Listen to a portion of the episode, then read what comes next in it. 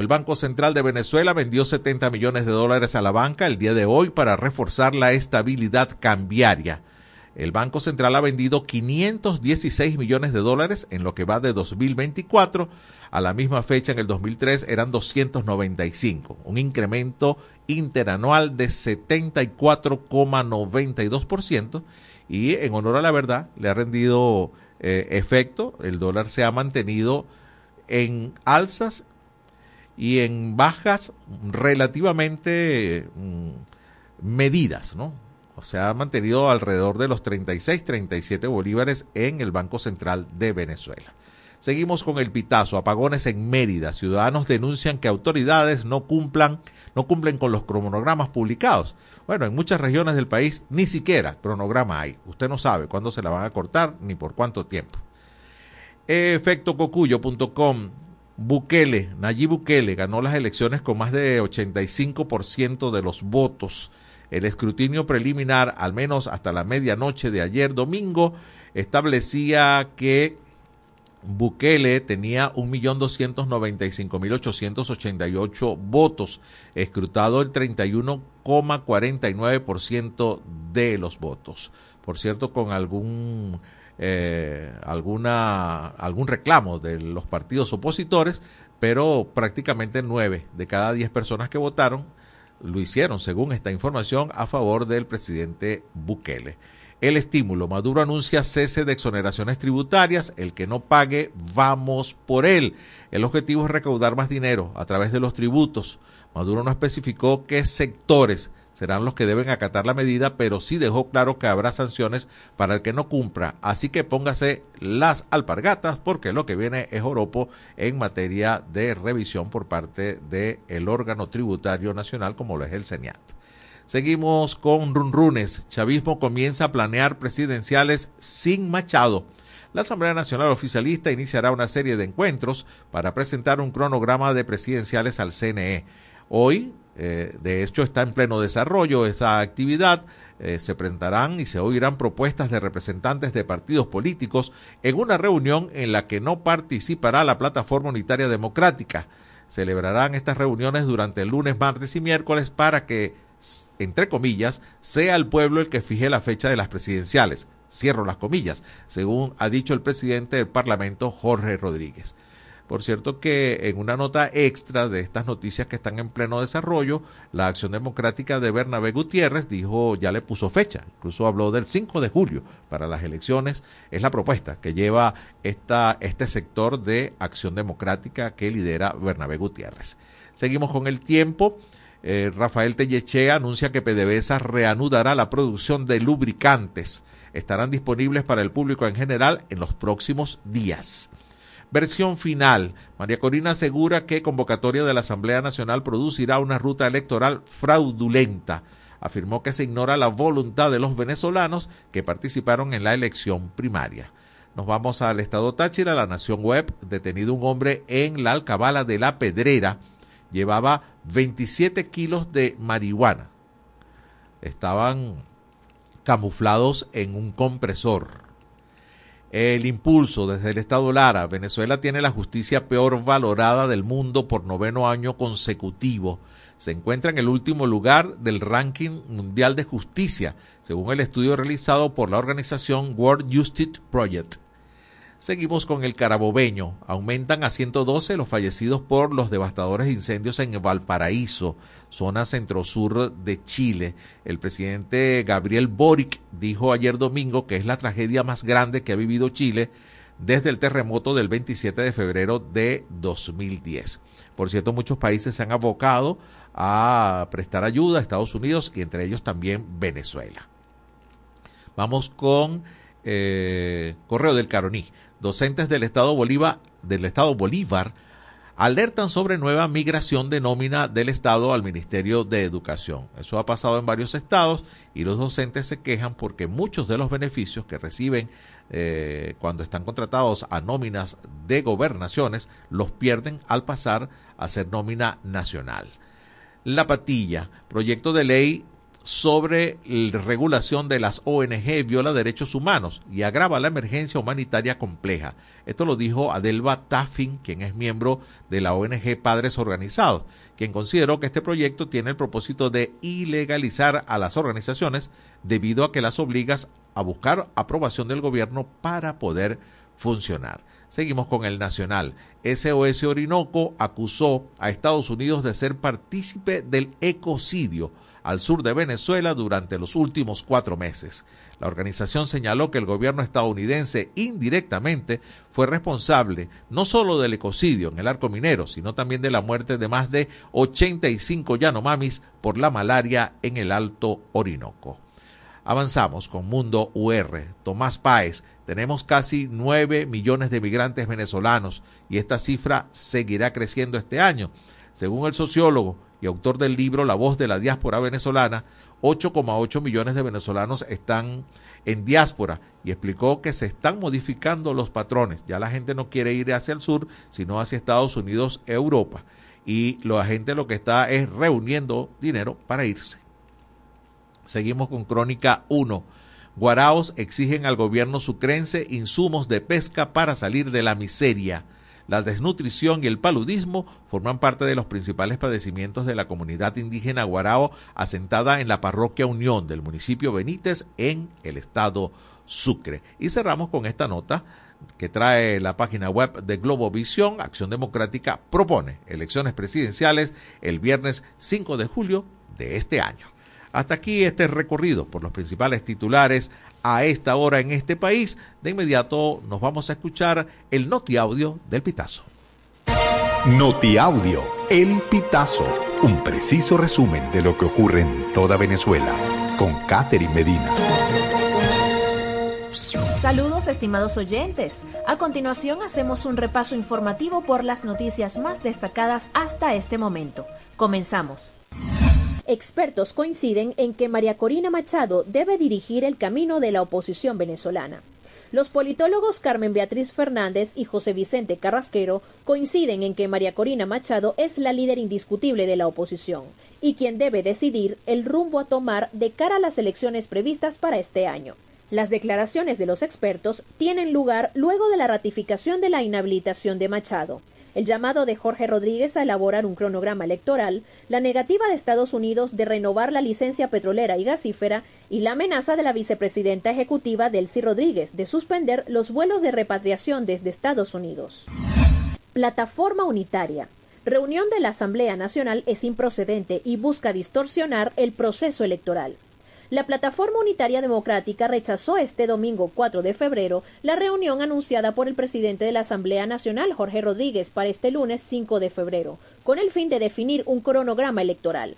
Consideran que esa convocatoria es improcedente y solo busca distorsionar lo que debe ser un proceso transparente que garantice el respeto a la voluntad de la población. A través de un comunicado, la plataforma unitaria señala que en la reunión de este lunes el gobierno de Maduro y algunos aliados buscan diseñar un proceso electoral adaptado a sus pretensiones. Conatel saca del aire la emisora Onda 100.9 FM en Valencia.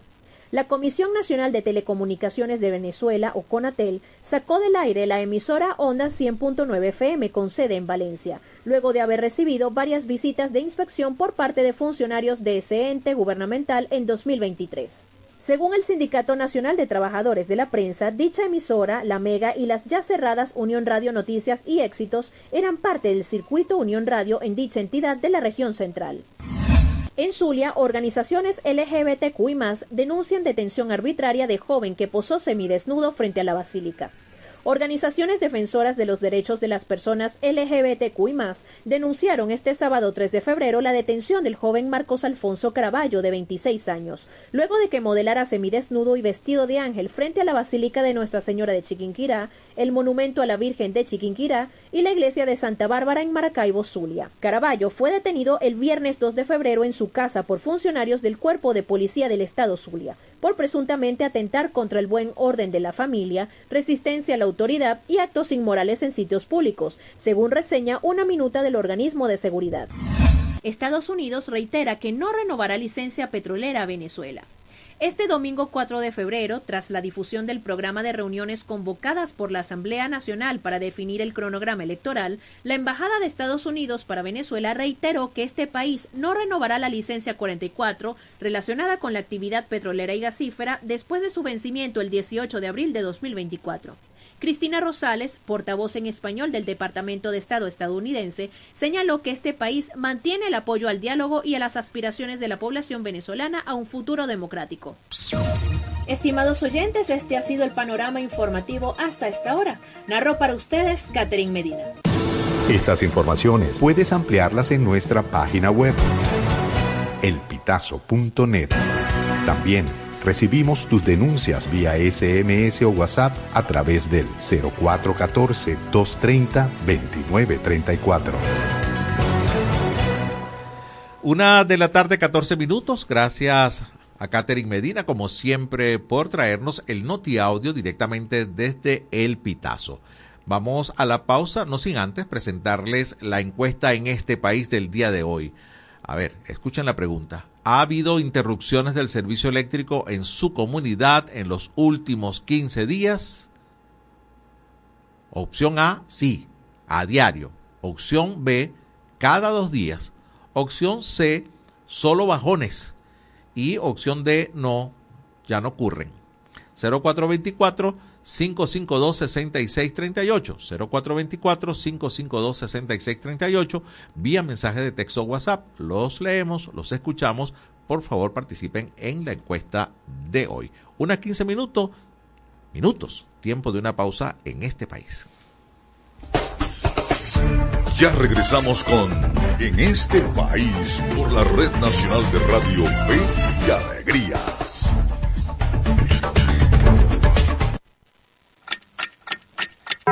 Una de la tarde y 15 minutos. Súbele el volumen a tu fe, con alegría.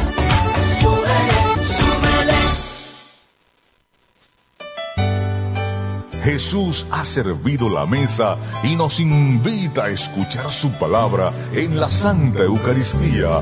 El que viene a mí nunca tendrá hambre todos los domingos llegamos a tu casa a partir de las 7 de la mañana.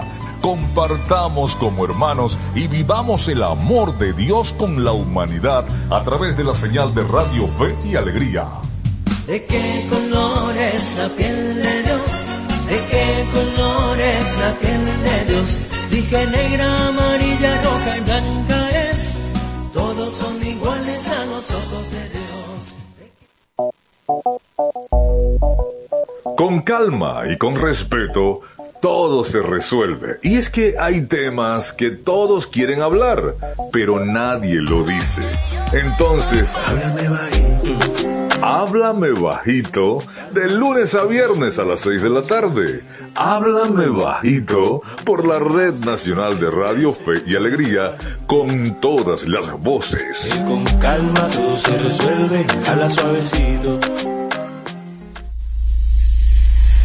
Descárgate nuestra aplicación Radio Fe y Alegría Noticias, disponible para iPhone y Android.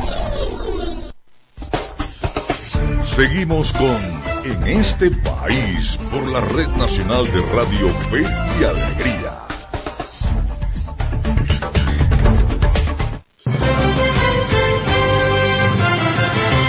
Una 17 minutos de la tarde. Gracias por seguir con nosotros en este país. Estamos en señal nacional de Radio Fe y Alegría, llegando a más de tres estados por más de 20 emisoras. Les recuerdo nuestra encuesta en este país del día de hoy. ¿Ha habido interrupciones del servicio eléctrico en su comunidad en los últimos 15 días? Opción A, sí, a diario. Opción B, cada dos días. Opción C, solo bajones. Y opción D, no, ya no ocurren. 0424-552-6638 vía mensaje de texto o WhatsApp. Los leemos, los escuchamos, participen en la encuesta de hoy. Ya tenemos al hilo telefónico a nuestra primera invitada de la tarde. Se trata de la doctora Cristi Rangeles, doctora en economía es profesor titular de la Facultad de Ciencias Económicas y Sociales de la Universidad de los Andes y además es la coordinadora regional en el estado Mérida de Transparencia Venezuela. Doctora Rangel, buenas tardes. La saluda José Cheo Noguera. Gracias por atendernos. Muy buenas tardes, José. Un gusto saludar a toda la audiencia y estar en Red Nacional de Fe y Alegría.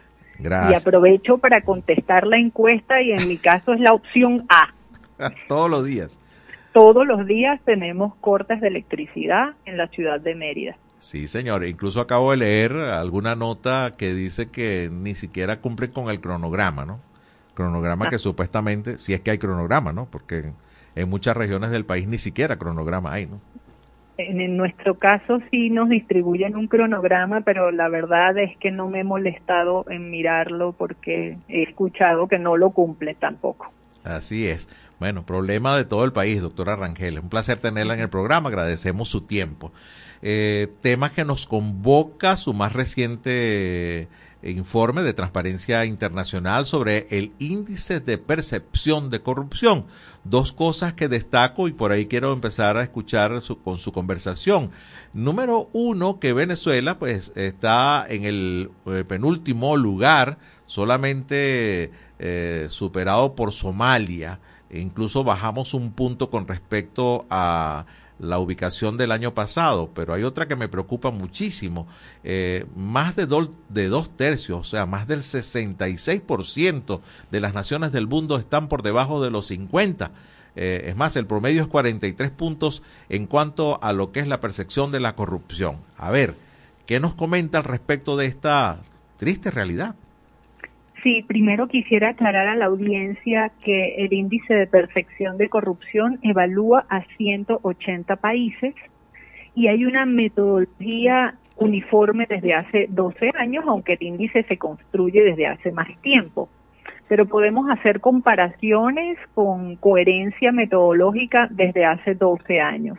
Y ciertamente el promedio global está estancado, la puntuación se realiza entre cero puntos, aquellos países que son percibidos como los más corruptos, y 100 puntos eh, serían los países limpios, donde la percepción de corrupción es nula. No hay ninguna percepción, no son los más transparentes. Y eh, el informe reseña que pues hay un estancamiento desde hace varios años en el promedio global y también en el promedio de América del Sur. Venezuela, de hecho, está en el penúltimo lugar, como bien acabas de comentar, junto con Siria y Sudán del Sur.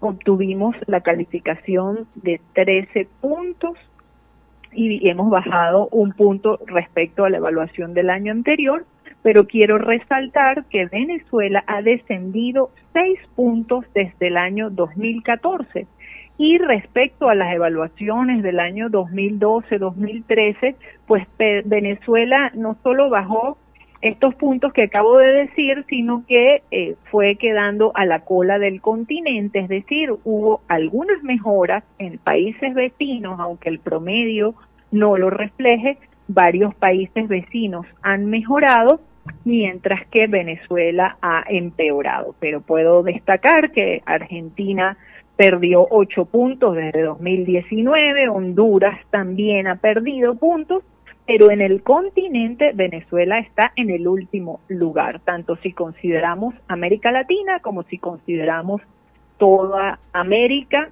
Venezuela ocupa el último lugar, o sea, no hay ningún país de América que tenga 13 puntos como tiene Venezuela. Y entiendo que también es el, segu- es el segundo peor puntaje. O sea, Sí, es el segundo peor puntaje, es decir, que de los 180 países que se evalúan a nivel global, Venezuela está en la posición 179. Eh, en el último lugar, pues solamente Somalia y nosotros compartimos la ubicación 179 junto con Siria y Sudán del Sur. Sí, hay, hay una cosa que, que quizás cuando se escuchan este tipo de estadísticas, estamos conversando con la doctora Cristi Rangel, coordinadora de Transparencia Venezuela en el estado Mérida, eh, que la gente dice, bueno, la corrupción X a mí no me afecta, quienes se toman esos dineros eh, sin permiso, pues son ellos, allá, allá sus responsabilidades. pero quizás la gente no termina de entender que cuando el dinero se va por los caminos que no son los correctos, pues hay una incidencia directa en los servicios públicos y en el bienestar de la población. Así es, José. De hecho, el año pasado tuvimos una investigación en la Universidad de los Andes en la que con datos estadísticos y con cuantitativa científica pudimos demostrar que hay una relación entre el índice de percepción de corrupción y los niveles de desigualdad de los países, es decir, que a mayor corrupción, mayor desigualdad. Y también vimos una correlación eh, que fue robusta entre el índice de percepción de corrupción y el índice de desarrollo humano. Y aquellos países percibidos como menos corruptos, que son los países de Europa occidental, pues son los que tienen los indicadores de desarrollo humano y eso se refleja en nuestra calidad de vida, son los que tienen mejor educación, los que tienen eh, mejor niveles de salud medida por los años de longevidad de las personas y también son los que tienen el ingreso por habitante más elevado. Todos estos países con un alto desarrollo humano son los países a donde está migrando masivamente la población de países como el nuestro y otros países del África subsahariana que en busca de mayor bienestar migran allí a aquellos países donde la corrupción está controlada, es baja, donde hay independencia de los poderes, frenando el abuso de poder de las autoridades que lo utilizan para su beneficio personal. ¿Qué, qué país estaban ocupando esos primeros lugares, doctora? Sí, los primeros lugares los ocupa Dinamarca, está sola en el primer lugar con 90 puntos, le sigue Finlandia con 87, Nueva Zelanda con 85, Noruega con 84, Singapur con 83, estos son los datos a nivel global. Pero en las Américas, Canadá ocupa el primer lugar, empatada con Uruguay, que es un país de América del Sur. Canadá y Uruguay están en 74 puntos y le sigue Estados Unidos y Barbados con 69 puntos. Qué interesante esa estadística, ¿no? Sin embargo, la gente no, no emigra a Uruguay, ¿no? El venezolano está buscando, ha cambiado un poco los patrones y está yéndose hacia Europa y a, Estados Unidos. Habíamos leído recientemente eh, un trabajo sobre migración, ¿no? Sí, bueno, la explicación en el caso de Uruguay es que estamos hablando de un país muy pequeñito y su capacidad, digamos, de recepción de migrantes no es tan importante, no ha sido un país que históricamente eh, haya sido receptor de migración, pero eh, aunque la gente no esté migrando para Uruguay, pues sí está migrando para Chile, para Colombia, que si bien no están en los primeros lugares, pues tienen una calificación muchísimo mejor, incluso Argentina, que ha descendido en los últimos años, eh, tiene una calificación que en nada se compara con la calificación que tiene Venezuela de 13 puntos. Sí. Estamos conversando con la doctora Cristi Rangel, ya, ya me queda un minuto, doctora, pero quisiera ver si ustedes han, establecido un tipo de relación del índice de corrupción con el modelo de gobierno. Por supuesto, eh, José, nosotros en Transparencia Venezuela desde hace años hemos investigado y comprobado la existencia de un problema de gran corrupción que tiene que ver con unas decisiones gubernamentales como el monopolio de sectores económicos, los incentivos perversos como el control de precios, el control de cambios, la inexistencia de separación e independencia del Poder Judicial, de la Contraloría General de la República, el control cívico-militar que impide que los ciudadanos puedan hacer una exigencia de rendición de cuentas en igualdad de condiciones a las autoridades y la política de secreto como Estado. Estas son eh, como, como política de Estado, o sea, ocultar la información, no tenemos acceso a los presupuestos, a las memorias y cuentas, a ninguna forma de rendición, los datos que presenta el presidente de la República en su mensaje anual de todos los meses de enero no está sustentada por estadísticas ni datos verificables que permitan a los ciudadanos corroborar qué es lo que se está haciendo con los dineros de todos. Sí, bueno, de verdad que un panorama muy sombrío y, y con unas estadísticas que, bueno, nos hace sentir pena ajena o pena propia en todo caso Porque Sí, bueno, esto tiene que darnos un estímulo a exigir desde la sociedad civil cambios en la forma de gobernar, porque la, sol- la corrupción sí tiene soluciones cuando hay efectiva separación de poderes, autonomía eh, del poder judicial, cuando se practica gobierno abierto, cuando la Contraloría cumple su misión, tiene recursos para investigar cómo se eh, ejecutan los fondos públicos en este contexto, es lo que eh, vemos que sí podemos minimizar los riesgos de corrupción y evitar que haya este abuso de poder. Es lo que ocurre en estos países de Europa occidental, que son los países destacados. Así es. Bueno, muchísimas gracias a la doctora Cristi Rangel, muy amable por compartir con nosotros este trabajo, el índice de percepción de corrupción presentado recientemente por Transparencia Internacional. Le deseo una feliz tarde. Muchas gracias. Igualmente para ustedes y les deseo también que visiten nuestro portal web para conocer con más detalle el informe. Seguramente. Así es. Nos toca ir a la pausa, una de la tarde con 29 minutos en este país. Ya regresamos. Ya regresamos con En este país por la Red Nacional de Radio Fe y Alegría.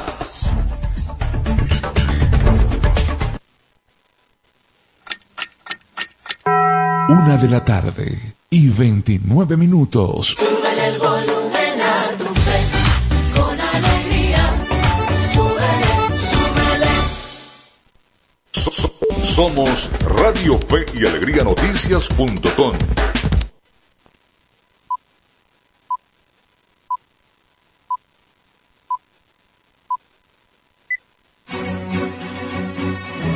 A partir de este momento, más de 25 emisoras interconectadas para llevarte información con todas las voces. Radio Fe y Alegría Noticias. Avance informativo. Avance informativo.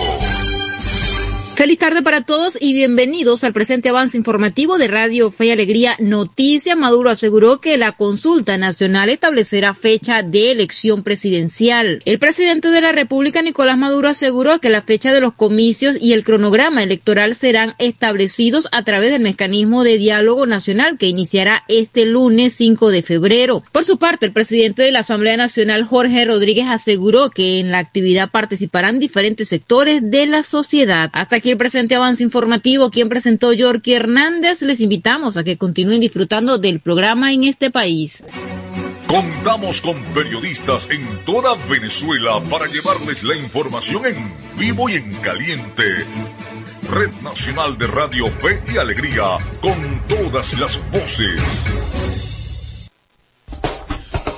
Seguimos con En este país por la Red Nacional de Radio Fe y Alegría.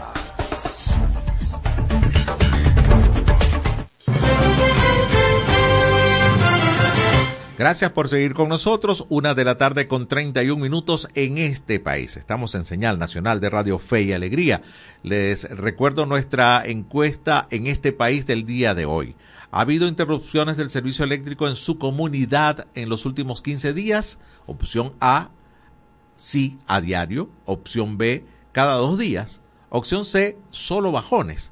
Y opción D, ya no ocurren. 0424-552-6638 para su respuesta, su selección vía mensaje de texto o WhatsApp. Nos escribe desde el Tigre, eh, dice, bueno, eh, la luz eléctrica en Venezuela no sirve, se robaron todos. Eso es desde el Tigre, el señor Gustavo. Y aunque no tiene que ver, eh, por aquí dice, adelanto de elecciones no hay, las elecciones serán en diciembre de 2024, escribe un oyente. Y por acá nos pregunta otro, buenas tardes, ¿por qué razón sacaron del aire a, la emisora Onda en Valencia? No lo sabemos. No lo sabemos, es un estricto eh, proceso administrativo de Conatel, que es el órgano rector y administrador del espectro radioeléctrico en el país. Lo único que sí decimos con certeza es que la emisora tenía todos sus papeles en regla y la concesión habilitada, vigente. Eso sí, eso lo podemos decir con certeza. El resto, las otras causas, las desconocemos. Formarán parte del expediente administrativo que ha abierto el ente rector en materia de comunicaciones. Una 33 minutos, mm, toca presentar la producción que traemos para ustedes. Es momento de, de escuchar el micro de Venezuela Electoral. Y esto es eh, Venezuela Electoral, una cápsula diaria con noticias e informaciones sobre las elecciones venezolanas. Los gobiernos de Costa Rica, República Dominicana, Ecuador, Chile y Panamá se pronunciaron la semana pasada sobre la solución política actual en Venezuela. En un comunicado conjunto, Costa Rica, República Dominicana y Ecuador rechazaron la ratificación de las inhabilitaciones a María Corina Machado y Enrique Capriles Radonsky por parte del Tribunal Supremo de Justicia. Por su parte, Chile expresó su preocupación por la decisión del TSJ que afecta a líderes políticos de la oposición venezolana, ya que podrían verse impedidos de participar en las próximas elecciones presidenciales de ese país. En tal sentido, el gobierno de Chile apoya la propuesta de Noruega de conformar a la mayor brevedad posible una comisión de seguimiento y verificación de los acuerdos de Barbados, que apuntan precisamente a garantizar un proceso de elecciones abiertas, democráticas y transparentes. Panamá, por otro lado, se unió al llamado para que se propicien las condiciones para unas elecciones libres, transparentes y con la más amplia participación de los venezolanos. Vía la Nación Web, los acompañó José Cheo Noguera. Escucharon Venezuela Electoral. Pueden seguirnos en las redes sociales del programa en este país. En este país. Una 34 minutos de la tarde. Gracias por seguir con nosotros. A continuación vamos a tener eh, el tema del día. ¿Cuáles son las luces LED cuyo uso en los vehículos está prohibido? Escuchemos a continuación. En el pitazo suena el tema del día con Vanessa Costa. El Instituto Nacional de Transporte Terrestre anunció la puesta en marcha de un operativo para retirar e imponer multas a aquellos conductores cuyos vehículos tengan instaladas barras de luces LED o halógenas. Sin embargo, Solo en algunos estados se ha reportado la supervisión de funcionarios para cumplir con la medida. Lilian Romero, experta en vialidad y directora de ASO Tránsito, recalcó que no se trata de algo nuevo. La ley de transporte terrestre vigente en Venezuela establece que el uso de estos dispositivos está prohibido en todo el territorio nacional, ya que restan visibilidad a los conductores que circulan en sentido contrario y pueden provocar accidentes. Aquí lo que se está removiendo es la barra LED como tal, la barra LED porque eso está prohibido en el, artículo 355, en el, para multarse en el artículo 169 y el artículo 29 de la ley también. Eso está de toda la vida. De manera tenemos la ley de 2008, que fue el último, la última modificación, y el reglamento de 1995. Así que eso tiene mucho tiempo. ¿Qué fue lo que pasó? Que, claro, se incrementó el uso de esas barras de esas barras y el mal uso de esa barra ocasionó que gente te hicieron llamada y dijo, ya va, están subiendo los siniestros viales, vamos a empezar a controlar la vialidad. Porque ciertamente yo creo que lo que destapó que, que, que viene que tomara acciones es el aumento de siniestros viales en la noche. Entonces me imagino que está buscando la manera de, de controlarlo. Como asociación nosotros estamos de acuerdo a que se retiren esas barras, porque esas barras son exceso de luz. Eh, la gente se ha, justificado y han dicho, mira, hay poca iluminación en la vía, pero también las luces, cómo las ponen, cómo las colocan en el vehículo, no justifican su uso. Por lo menos, si usted agarra una barra LED y la coloca encima del vehículo, en la noche para ver mejor, si tú te pones a ver las muestras de esas luces, tú dices, ¿qué quieres iluminar? Porque hay unas luces que tú pones encima del parabrisas que iluminan hasta los árboles. Entonces tú nunca vas a pretender que en la noche vas a ver igual que en el día. Vas a a deslumbrar al conductor que viene del lado contrario. Entonces, en la noche tú lo vas a ver igual. Eso, eso siempre ha sido así. Por eso es que en la noche usted tiene que bajar la velocidad, por eso es que en la noche usted tiene que estar muy atento. En ese sentido, aclaró que la medida se refiere solo a las barras de luces LED y que los conductores pueden mejorar el sistema de luces eh, de sus vehículos y tener los faros eh, de su preferencia siempre y cuando estén autorizadas. Nosotros aquí en Tránsito lo llamamos a las luces LED, a esas barras, le llamamos el asesino silencioso. Porque si tú ves los, siniestros viales en la noche eh, y ves eh, el testimonio de la persona, dice, mira, perdí el control del vehículo y choqué contra un objeto fijo. Perdí el control del vehículo y entonces eh, derrapé y, y tú dices, bueno, pero ¿por qué? Y muchas de las personas dicen por deslumbramiento. El gran problema de aquí es que la gente se puso a ponerlas como de pabellón para iluminar el carro. O sea, no la supieron usar porque tú puedes mejorar la iluminación de tu vehículo tranquilamente. Con, tus focos originales de tu vehículo, tú pones las luces correspondientes LED, porque es una nueva tecnología, las LED, cumpliendo con los números de tu vehículo, sin poner eh, accesorios extra. Ese es todo el problema. Empezaron a poner accesorios extra, todo el mundo empezó a poner adelante, atrás, a los lados y todo eso, y esto no es, no es bueno para la seguridad vial y el resguardo de la gente en la vía. También los dispositivos esto que es importante también señalarlo a las personas para que entiendan, estos dispositivos que se ponen en los autopiquitos, que son como barras LED pero de rojo, azul, blanco, efecto policial, eso también está prohibido. Los faros pilotos, esos faros que tú pones en la parte de atrás del, del vehículo para cuando frenas, yo no sé hacer, esas luces estrobos, que son luces de destello, eso también está prohibido. Ahora la gente me dice, pero ¿por qué las venden? Las venden porque ciertos vehículos lo pueden utilizar, siempre y cuando estén homologados y esté justificado su uso. O sea, yo no voy a agarrar y voy a agarrar un carro pequeño, un Spar, un Corsa, y le voy a poner tres barras LED. ¿Me entiendes? Porque eh, para las dimensiones de ese vehículo hay un exceso de luz. Entonces, esas luces son las que están prohibidas. Más no está prohibido que tú pongas tu luz y mejores tu iluminación. Por eso yo le digo, limpien su, pulan su, su faro, pongan unas buenas luces, inviertan, hay que invertir. Sé que la economía está difícil, pero eh, la gente dice, bueno, no voy a arreglar mi paro, pero pongo una barra que me cuesta 20 dólares. Quienes infrinjan la ley serán sancionados con una multa de hasta 10 unidades tributarias y los funcionarios de seguridad y del Instituto Nacional de Transporte Terrestre están autorizados para decomisar faros externos, regletas y barras de luces LED de todo tipo de vehículo que no esté en el reglamento. El tema del día con Vanessa Acosta. Esta y todas nuestras informaciones puedes ampliarlas en elpitazo.net. Buen tema para la encuesta en este país, Francis Mar. ¿Qué le parece? Eh, interesante, ¿usted qué opina? Eh, incluso, a ver, eh, la intensidad de la luz se mide por un factor que se llama los ancilumens, que es la potencia que tiene la luz, ¿no? y cuando usted compra un vehículo de fábrica, eh, los faros que traen eh, vienen con la intensidad de la luz permitida. Incluso si usted pone faros LED, porque es la nueva tecnología, o sea, cambia los bombillos eh, incandescentes por bombillos de tecnología LED, tienen que cuidar que tengan los mismos ancilumen que el que viene de fábrica. Y creo que lo acaba de decir Vanessa en el, en el reportaje de este momento, en el tema del día.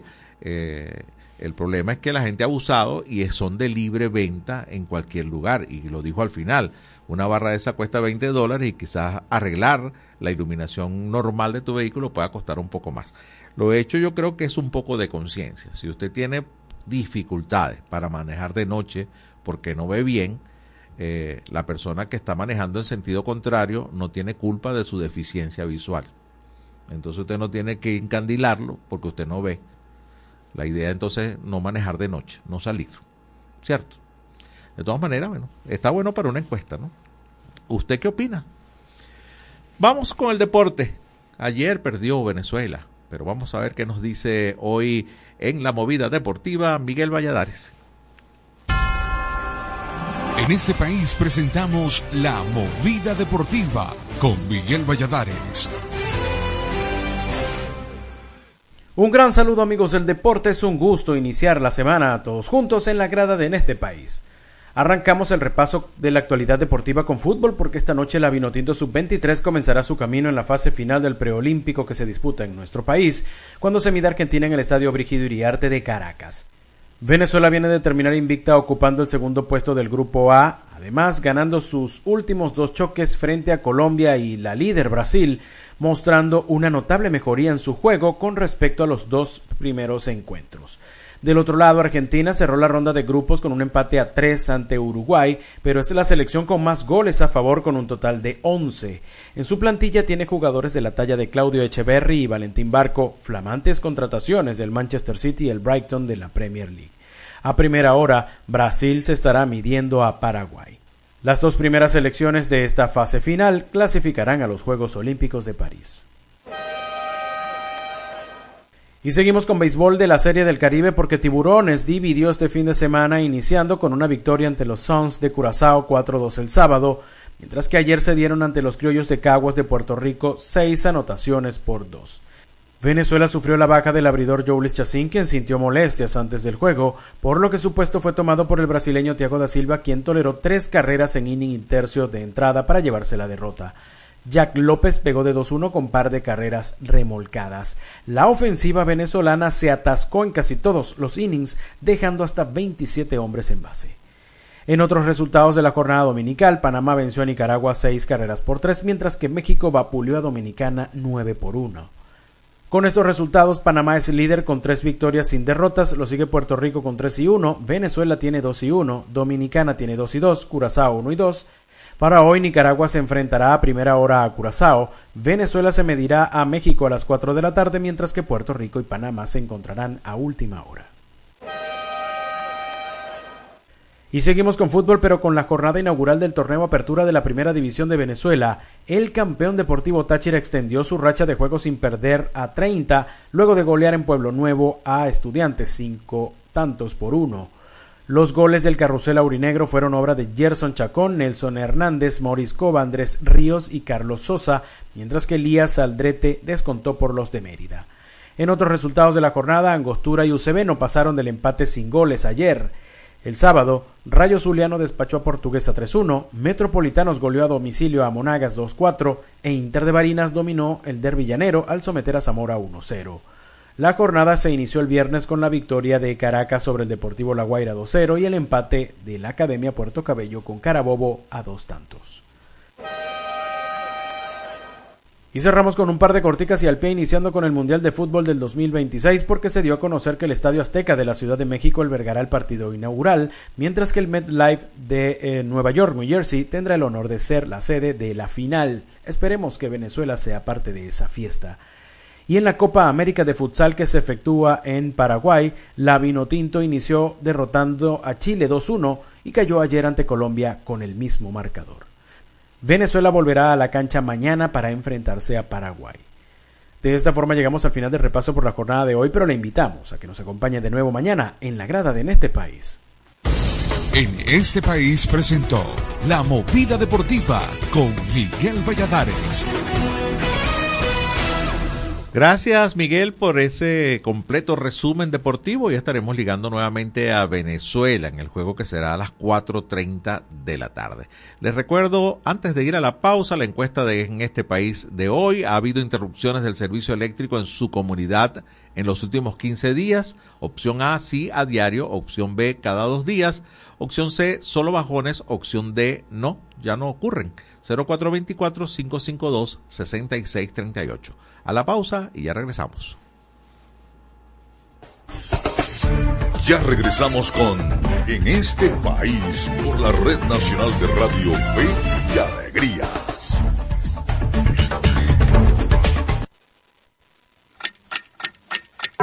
Una de la tarde y 46 minutos. el volumen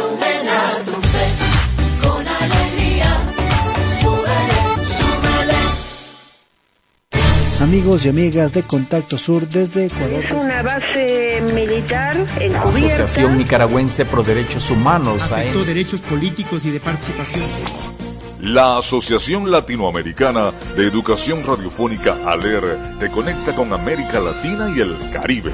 Contacto Sur hace todo un recorrido desde Teotihuacán, México, pasando por toda Latinoamérica hasta la Patagonia en América del Sur.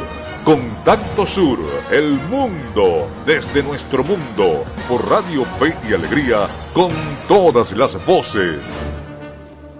La escuela en la radio. Aprende desde casa con el equipo pedagógico del programa Escuela de Fe y Alegría Venezuela y el Instituto Radiofónico Fe y Alegría.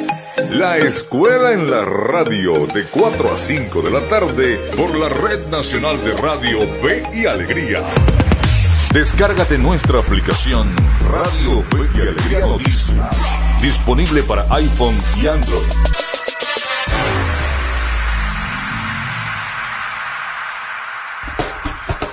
Seguimos con En este país por la Red Nacional de Radio Fe y Alegría.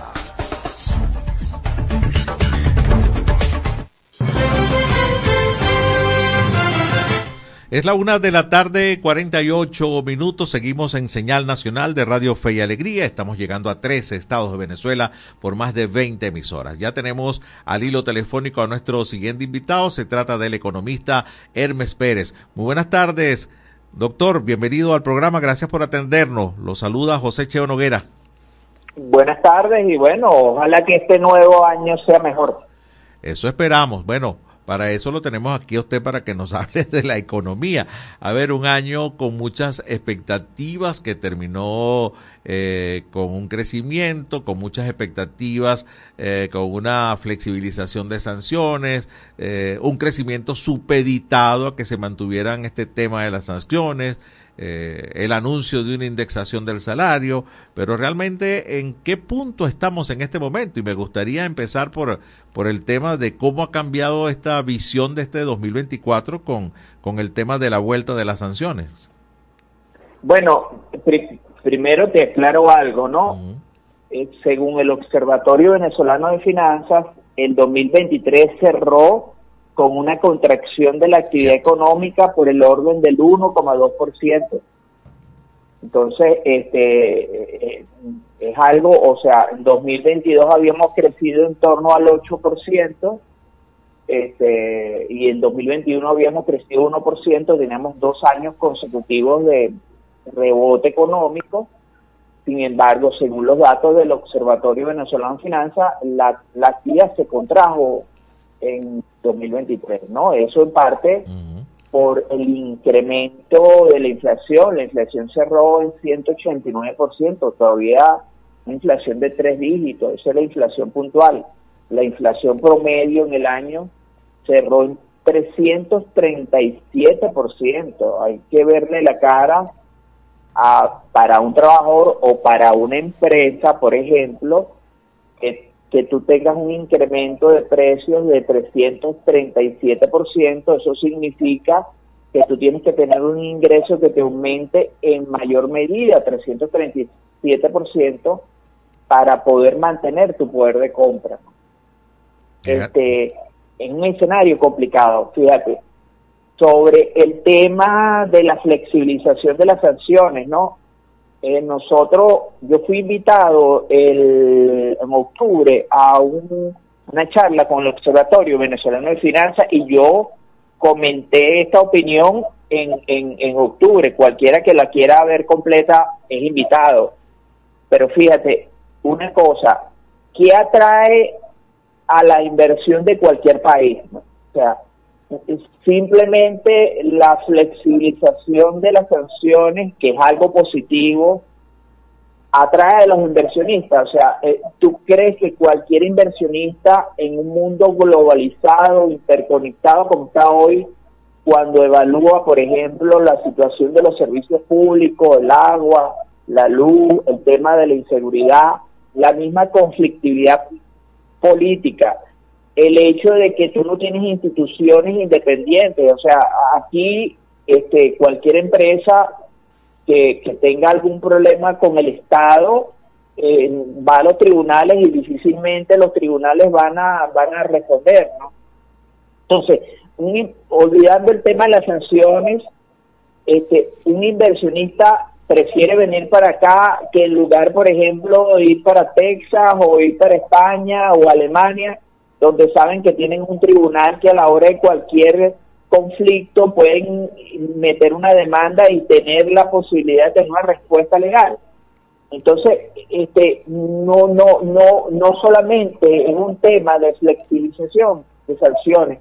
Y te comento algo, mira, si tú revisas los datos oficiales de los ingresos de divisas del país. Bueno, aquí, aquí uno es economista, pero se convierte en un alquimista porque no hay datos oficiales de la información pública, no hay datos de los ingresos, no hay datos de los gastos, no hay datos de las deudas, no hay, no, o sea, no hay nada de eso. ¿no? Sin embargo, con alguna información oficial uno puede validar, por ejemplo, si ingresaron dólares en el periodo 19 de octubre, que es un día después de la flexibilización de las sanciones, al 31 de diciembre.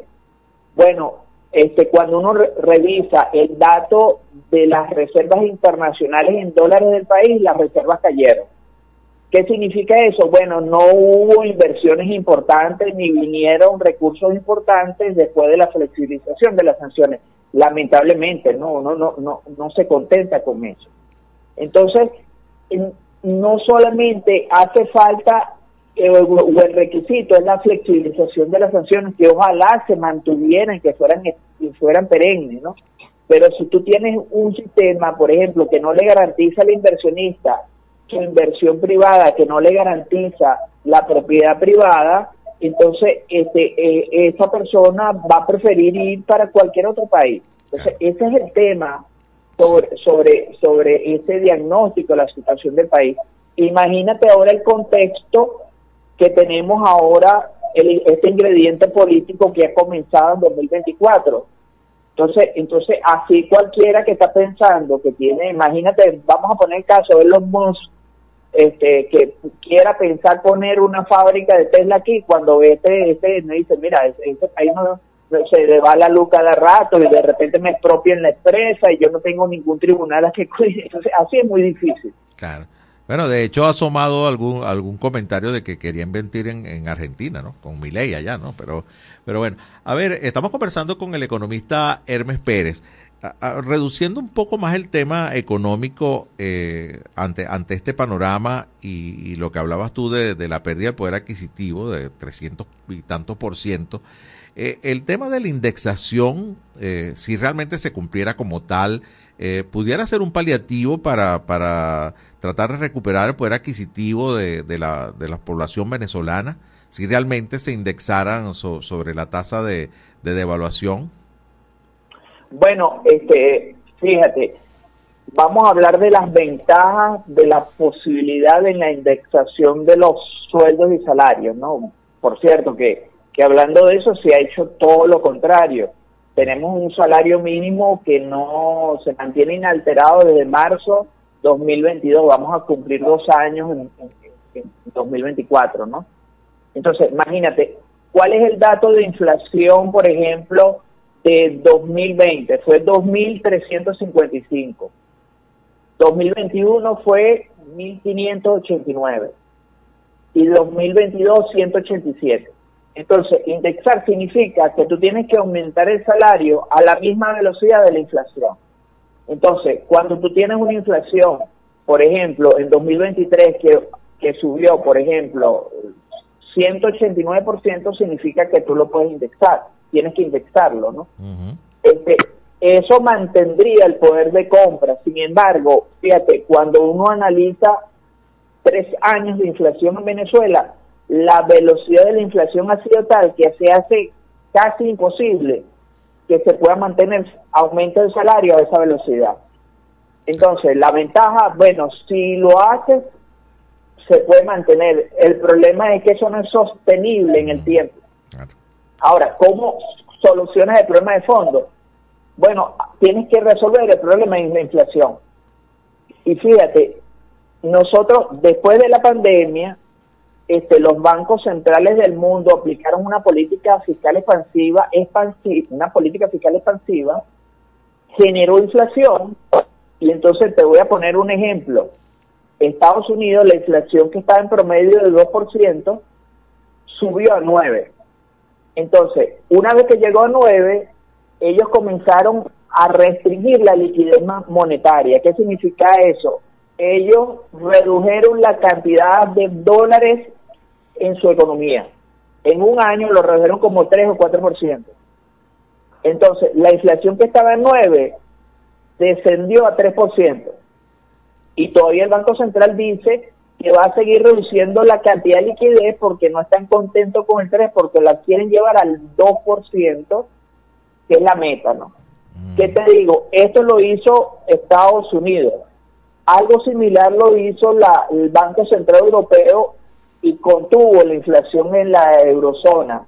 Lo mismo hizo el Banco de Inglaterra, el Banco de Japón, o sea, los bancos centrales del mundo, en líneas generales, redujeron la cantidad de dinero y han sido exitosos controlando la inflación. Aquí en Venezuela, por ejemplo, en 2023 la, la liquidez subió 300%. Sí. O sea, si tú emites 300% más de dinero con, uno, con menos bienes, que según el Observatorio Venezolano de Finanzas, la- los bienes y servicios producidos cayeron en 1,2.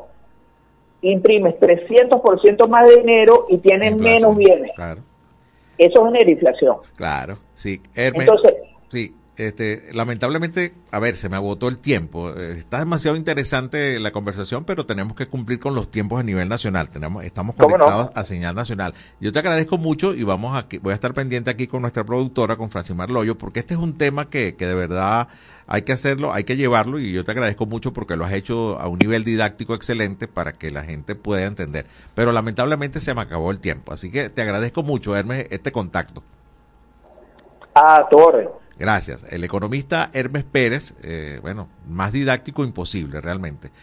Tenemos que despedir. Tiempo exacto para decirles hasta mañana. Eh, sintonícenos esta noche en la emisión de En este país. Este país, mi país, tu Así culmina por el día de hoy en este país, un programa conducido por Andrés Cañizales junto a Miguel Valladares, acompañados por los periodistas y comunicadores de Radio Fe y Alegría, Red Nacional. Hacemos periodismo comprometido con la democracia.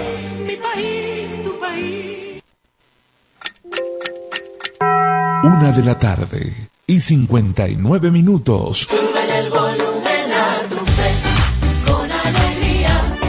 Súbele, súbele. Artículo 10 de la Ley de Responsabilidad Social en Radio, Televisión y Medios Electrónicos. Domingo Antonio Sifontes, el terror de los ingleses. El general Domingo Antonio Sifontes nace en Cantaura, estado Anzoátegui. En su infancia se interesa por la agricultura y la literatura, lo que se convierte en su pasión. Años más tarde, se traslada con su familia a Tumeremo y se suma al ejército venezolano para continuar con su formación académica en el mundo militar. Se le conoce como un gran pensador, partidario de la resolución diplomática y la alianza cívico-militar. Domingo Antonio Sifontes, el terror de los ingleses. Espacio Publicitario. Goma Inca, rumbo a los 50 años de calidad. Fabricación de artículos técnicos en gomas y servicios relacionados tales como engomados de rodillos, tambores, poleas, válvulas, tuberías, todo para la industria en general, recubrimiento antiácido y antiabrasivo de tanques para la industria química, engomados de tanques cisternas que transportan líquidos corrosivos, fabricación de sellos hidráulicos y neumáticos por control numérico, Sistema Siljet de fama mundial. Garantizamos la fabricación en minutos de juntas de vástagos, pistón, rascadores, estoperas o ring. El cliente puede observar la fabricación de su pedido y sale con sus piezas ya fabricadas. Contáctanos al 0251 269 0301 al 0416-450-9903 o al 0412-725-4034. Atendemos a nivel nacional. Goma Inca, rumbo a los 50 años de calidad. Excelencia y calidad, embutidos Alimex. Alimex es variedad de todo para comer. Excelencia y calidad, embutidos Alimex. Hazlo más práctico y divertido. Embutidos Alimex.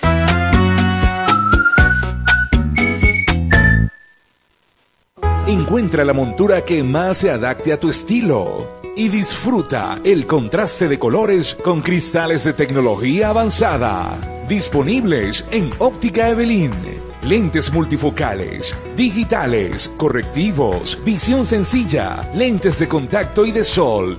En los mejores materiales a un superprecio. Te ofrecemos también consulta oftalmológica. Óptica Evelyn, carrera 19 entre calles 43 y 44. Teléfono 0412-510-9993. Síguenos arroba óptica.evelyn, porque nuestro color favorito es verde bien. Fin del espacio publicitario.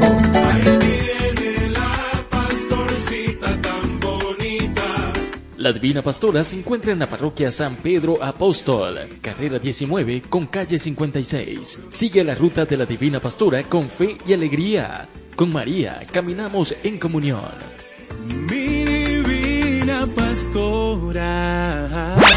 Seguimos siendo la FM de todas las voces. De todas las voces. Radio Fe y Alegría. 97.5 FM.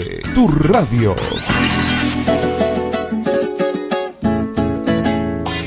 A continuación, programa recreativo. Todos sus elementos son tipo A, que pueden ser escuchados por niños, niñas y adolescentes, sin la supervisión de sus madres, padres, representantes o responsables. Una producción de Radio Fe y Alegría.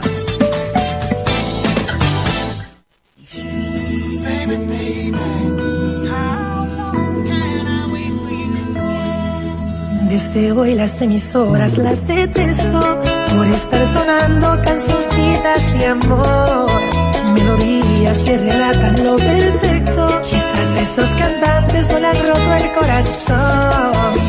Yo creo esos versos que sirvo de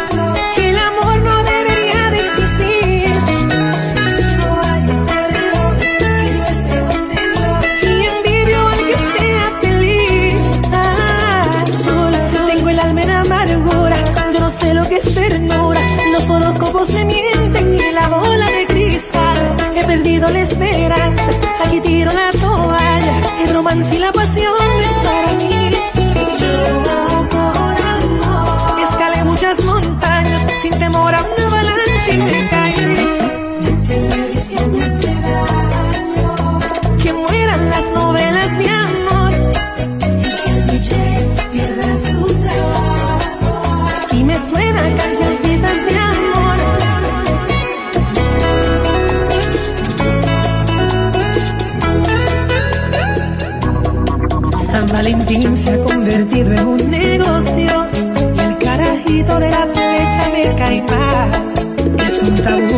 ese supuesto amor eterno. Aquel que se enamora siempre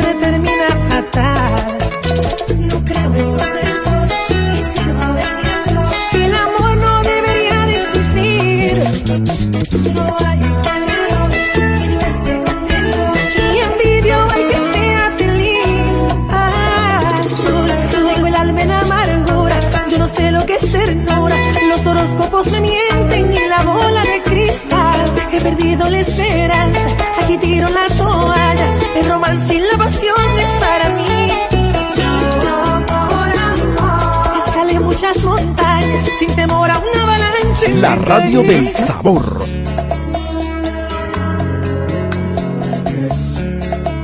Dile al tiempo que perdone a los años que demoren, que los meses tengan 30 días de más. Necesito otro siglo, una píldora de olvido, algo útil que me ayude a borrar.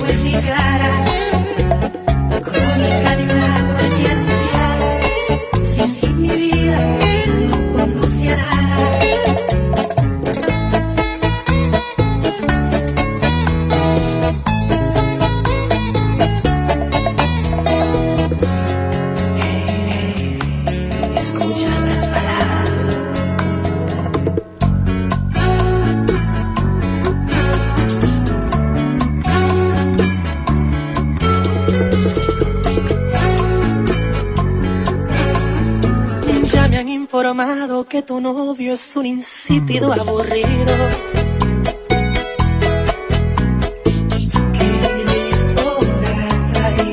Tan frío.